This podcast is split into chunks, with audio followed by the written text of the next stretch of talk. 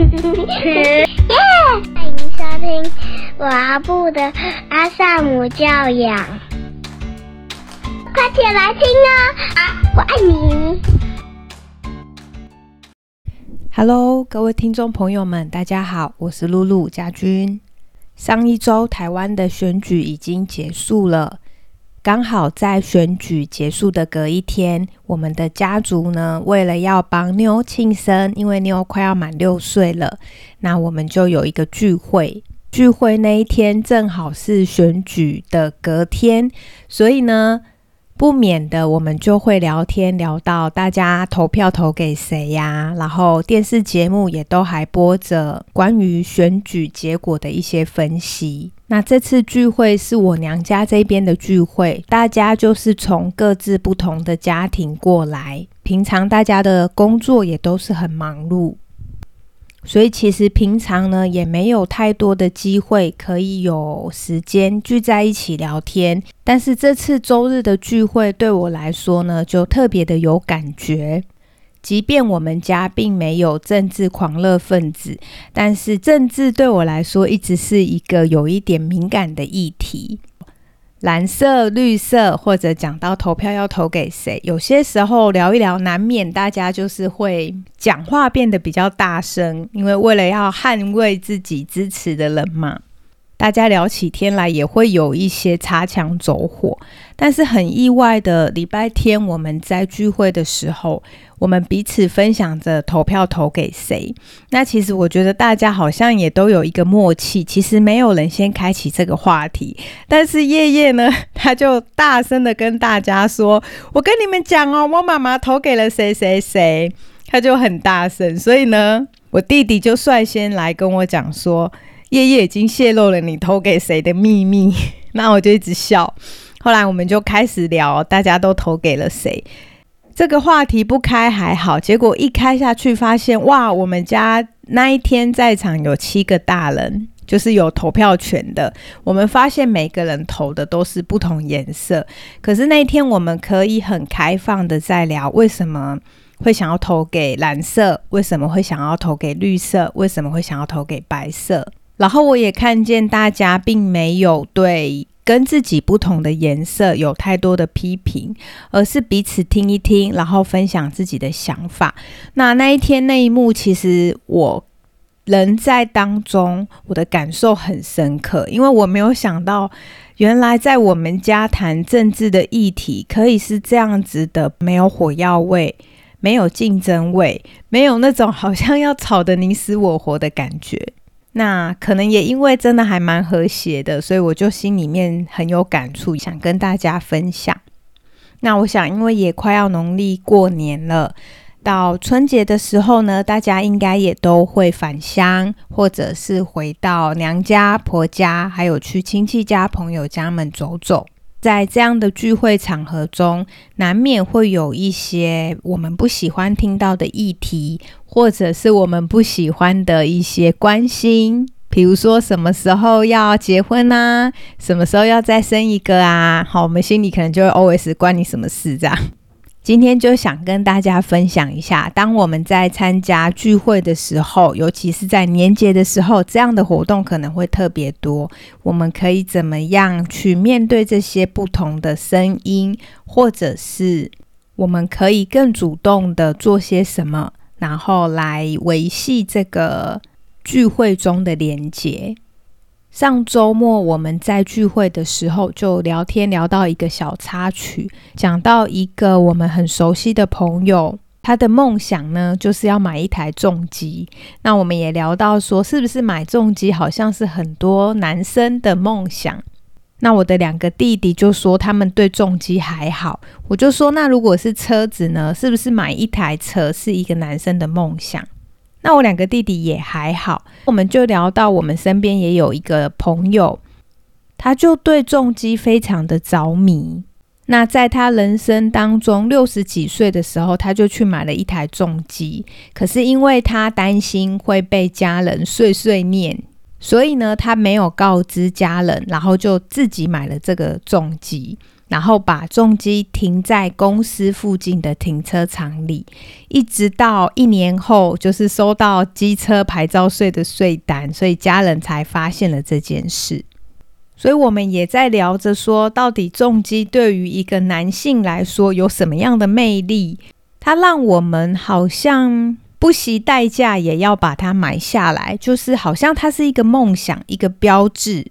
那我们也在想到底完成这个梦想，它是冰山上面的行为，还是说它真正可以满足冰山下层的哪一些渴望？我们就开始在聊这一类的话题。但是因为当场呢，我的两个弟弟他们对于车都不是那么的着迷，然后我们又聊到，哎，那这个这么熟悉的亲戚，他对于重机却是这么的在意，在意到他觉得说。假如他这辈子没有买到重机，没有骑过重机，没有曾经拥有过一台自己的重机，他都死不瞑目哈。那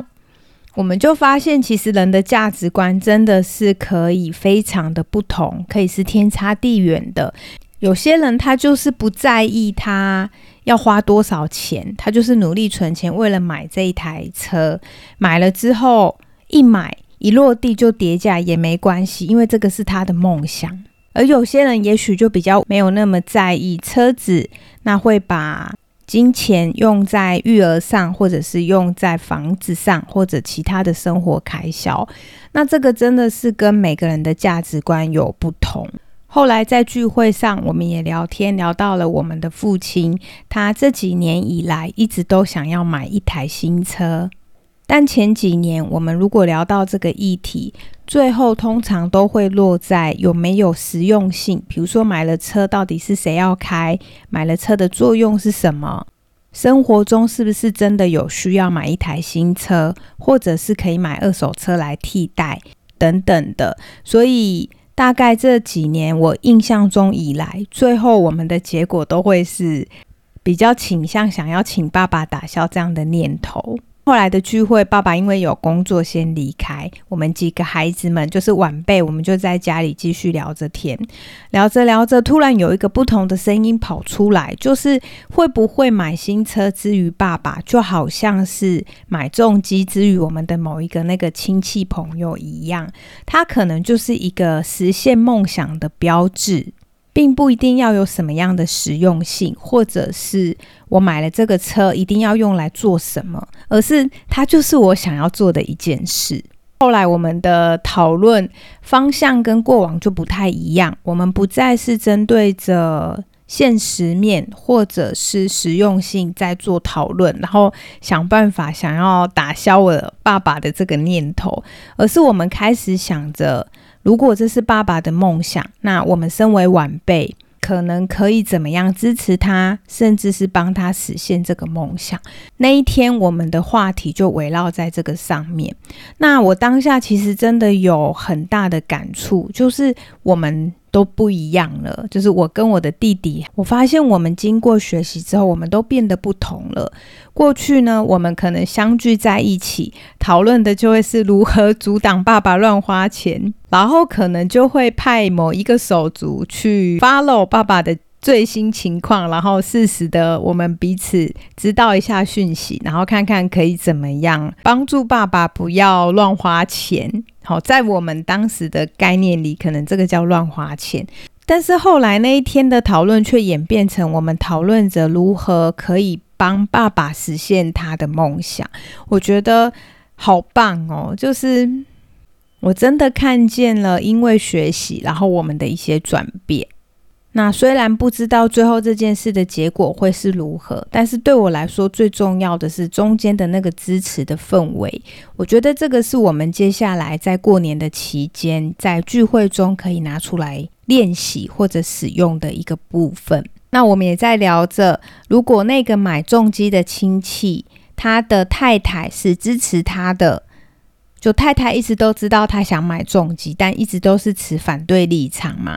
那后来他就是自己买了。可是假设今天太太就是支持他，好啊，那你想买重机，虽然我是不太认同，但我是不是能够也支持你？这是你想做的事，你有你的看法，你有你的价值观，在你的生命经验里，那一台重机对你来说很重要。可能对我来说，我无法理解它为什么对你而言那么重要。可是我愿意支持你去做你想要做的事。在不影响家庭的经济、安全、健康等各方面会有余的情况下，就是给予支持。那我们就在讨论着，如果今天太太是支持的这个先生，最后先生还是去买了，可是至少，反正先生最后总是要买的嘛。就是当家人都不支持，他就只好偷偷买；当家人如果是支持的，可能这个先生他至少会觉得哦。我的爸爸妈妈大家都反对，可是至少我的妻子她还支持我去完成我的梦想，即使我的梦想对所有人来说听起来都很荒谬，或者听起来都很不实用。可是我觉得，当这个有一个人愿意支持这个人的梦想，他就不会感到那么孤单，而且我想这个彼此的关系也会更好。那这个真的就也回扣到我们在讨论着爸爸的事情，就是说，假设爸爸真的有一件很想要做的事，我们与其一直想方法以不实用或者不需要的角度去跟爸爸挡下来，不如我们给予爸爸一些支持，甚至我们也可以帮他做功课，然后让他自己去评估，也许最后。再把这个决定权交还给爸爸，那他就跟我们在育儿的时候很像，就是孩子他在做事情或者解决问题的时候，他会有他自己的方式。他洗澡的时候想要从身体开始洗，可是我们觉得好像一定要从头开始洗。或者孩子在折衣服的时候，他有他习惯的折法，我们有我们习惯的折法。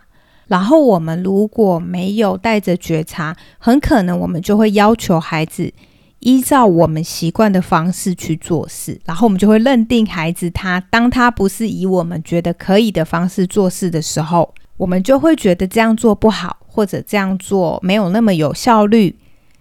这样做成果没有来的那么漂亮，但实际上他都是可以把事情完成的。甚至有些时候，在我们支持的情况下，孩子他做了尝试，他会发现，诶，他自己想的那个方法确实没有爸爸妈妈想要教我的这个方法来得好。那试过以后，孩子他反而就会愿意再去试其他的方式，或者是原本你想建议的方式。那就算最后没有，因为这个也不是我们的目的，我们的目的真的就是支持，那份支持就会传递着我们之间的连接，然后让我们彼此的心更靠近。所以，也许今年过年回去，如果你又遇到了一些。在你耳里听起来你并不太认同的一些价值观，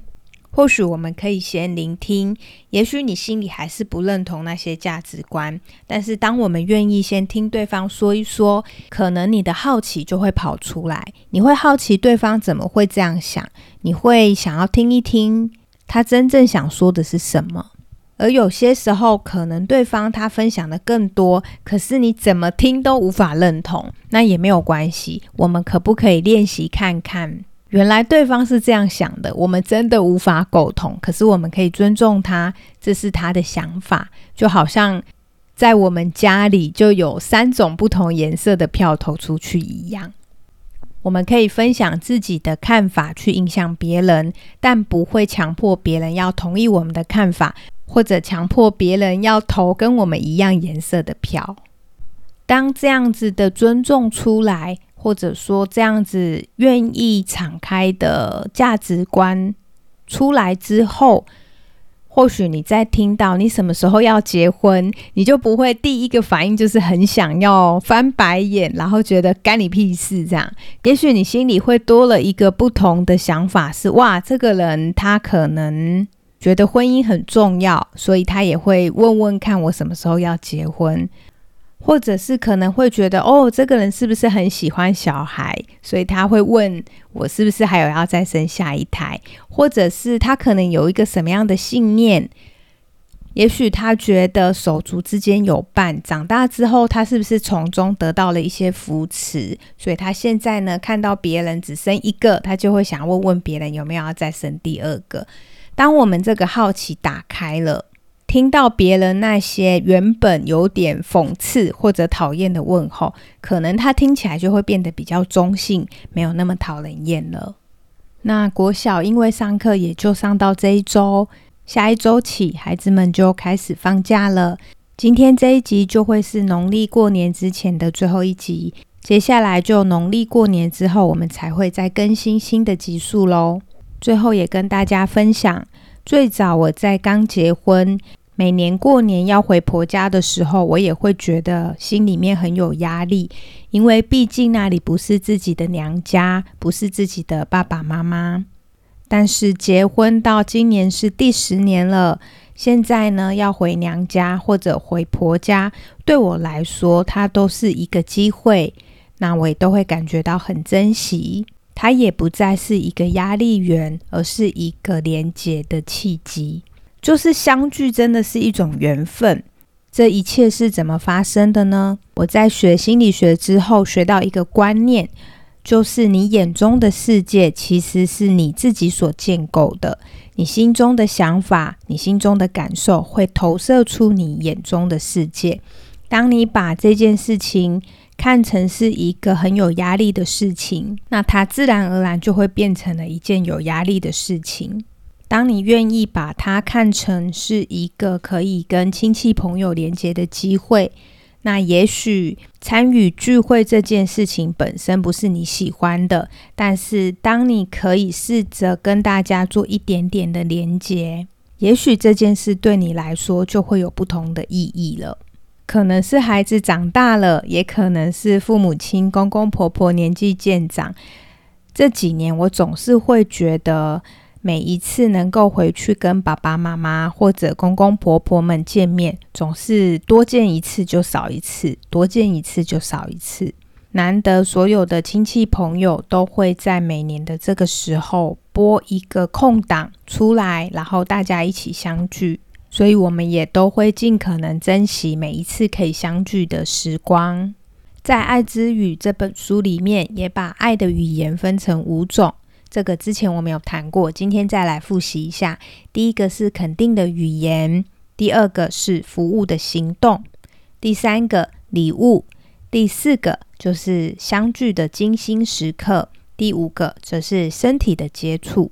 那我想过年呢，就是一个机会，让大家可以相聚在一起。如果你心有余，也许可以多准备一些礼物，或者可以在聚会的过程中。多为你在意的亲戚朋友或爸爸妈妈、公公婆婆们做一些服务的行动，像是陪他聊天、帮他买菜、一起洗碗、一起准备过年的食物，这些呢都是爱之语里面服务的行动。另外一个呢，则是肯定的语言，也就是我们可以多赞美别人。当对方谈及他想要做的事，也许我们可以支持他，或者如果做不到支持，至少可以先倾听，听一听他对这些事情的想法。如果我们心中有一些不认同，我们也可以尊重他有他的人生，他有他的想法，我们不用说服他一定要同意我们的观点，给予一些肯定、赞美。支持、鼓励，这些呢都是属于肯定的语言里面的范畴。所以最后呢，就希望今年的过年团聚对大家来说都可以是一个传达爱，还有建立连接的机会。如果你准备好了，就可以多一点的连接；如果你还没有准备好，也没有关系。我们可以倾听自己的意愿，尊重自己当下的步调，允许自己还没有准备好。多给自己一点时间，因为我们得要先能够爱自己了，我们才能够更好的去陪伴我们身边在乎的这些亲朋好友。那么在节目的尾声，就先预祝大家有一个愉快的农历春节假期。我们的 Podcast 下一集就会是在农历年过完年以后，开学后，我们才会在线上收听、线上相见喽。也别忘了，在三月份，我们还有线上的自我成长鼓励课程。如果你有兴趣，欢迎到节目资讯栏看一看课程相关的资讯。那么就祝福大家新年快乐，阖家平安。这里是高小路的阿萨姆教养，我是露露家军，我们下集见，拜拜。谢谢收听，欢迎留言与我分享你的看法。喜欢的话，请给我们五星好评哦。下次见，拜拜，拜拜。